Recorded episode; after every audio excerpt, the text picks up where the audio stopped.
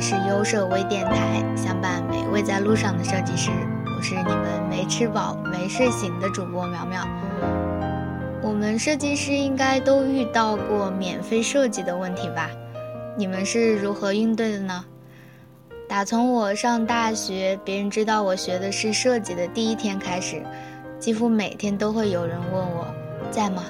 能不能帮我修个图？能不能帮我排个版？能不能帮我建个模？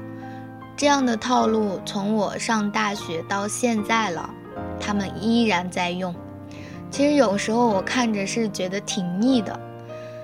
面对这样的情景，一开始单纯的我还是会答应的，但是久而久之发现他们变本加厉，不给劳务费不说，还吐槽，对我的作品指手画脚的。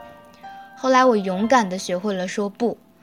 可是让我措手不及的是，就因为我没答应帮朋友修图。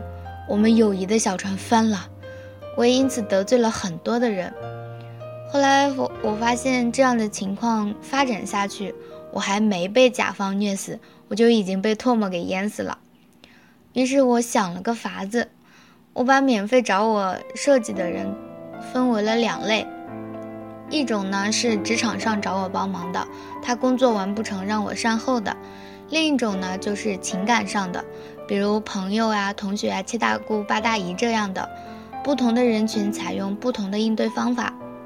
第一种呢，我一般会把我工作的范围罗列出来，借用他力拒绝，和最初，嗯，初入职场的新人是一样的。我当时呢也是不会去拒绝别人的，比如磨皮呀、抠头发呀这些事儿，我都会一一的答应下来。可是相对应的呢，就是我的工作量也比原本的要增加了很多。有时候我本来的任务还没有完成，就会有其他的事情插进来，搞得我每天就是加不完的班。我以为每天这样会给我带来好人缘，结果并不是。发生了一件事儿，彻底的改变了我这个想法。其实和我一起入职的还有一位程序员小袁，因为我们都是新人，他和我一样不会拒绝别人。他比我更夸张的是，如果他想上厕所，这个时候你让他帮忙接杯水，他会忍着接完水再去上厕所的。有一天，小袁因为身体不舒服，趴在桌上没有写代码，桌面上呢是设计好的界面，老板在一旁指责他，结果没有一个前辈站出来帮他说话。那那个时候，我的心是凉了一大截的，就是因为这件事情让我懂得。如果我连拒绝都不会，根本获得不了他人真正的友谊和尊重。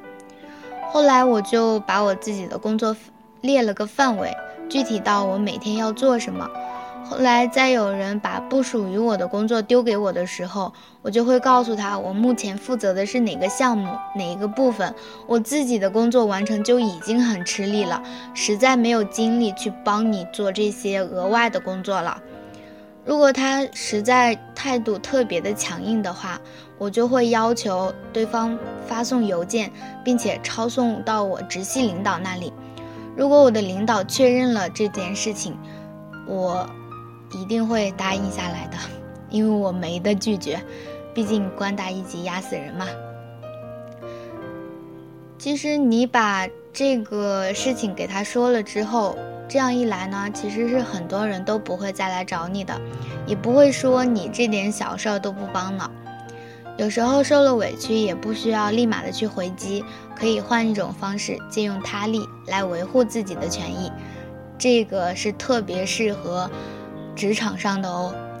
第二种呢，就是朋友、同学、七大姑八大姨这些找你做免费设计的，我一般呢就会用压力转移法。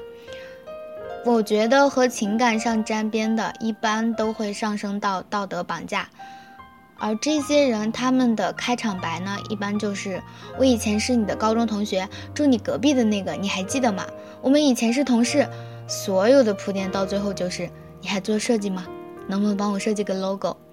设计似乎在他们眼里，最最多的也就是画个图，他们觉得设计就是一拍脑袋就有的事儿。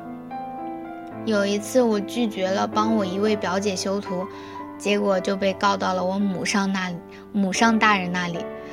母上大人的电话当天就打过来了，上来就把我劈头盖脸的一顿骂，说我不懂事儿，不就顺顺带手的事儿吗？怎么你就不能做了？巴拉巴拉巴拉的，把我骂了二十多分钟。后来有了经验，我就长了点心。在遇到这样的情况，我都会说：“我最近在加班，没有时间，但是我能介绍个朋友让他帮你做。”这里呢，大家不要误会啊，我不是说去坑朋友，我说的我还会再补加一句，他不会帮你免费做的，因为他也很忙。所以至于你愿不愿意，那就是你的事情了。这个一般呢，我。为了避免坑朋友，我这一句话我是一定会加上去的。其实我把我朋友的联系方式给他的时候，他心里呢应该都会有一个小小的思考过程吧。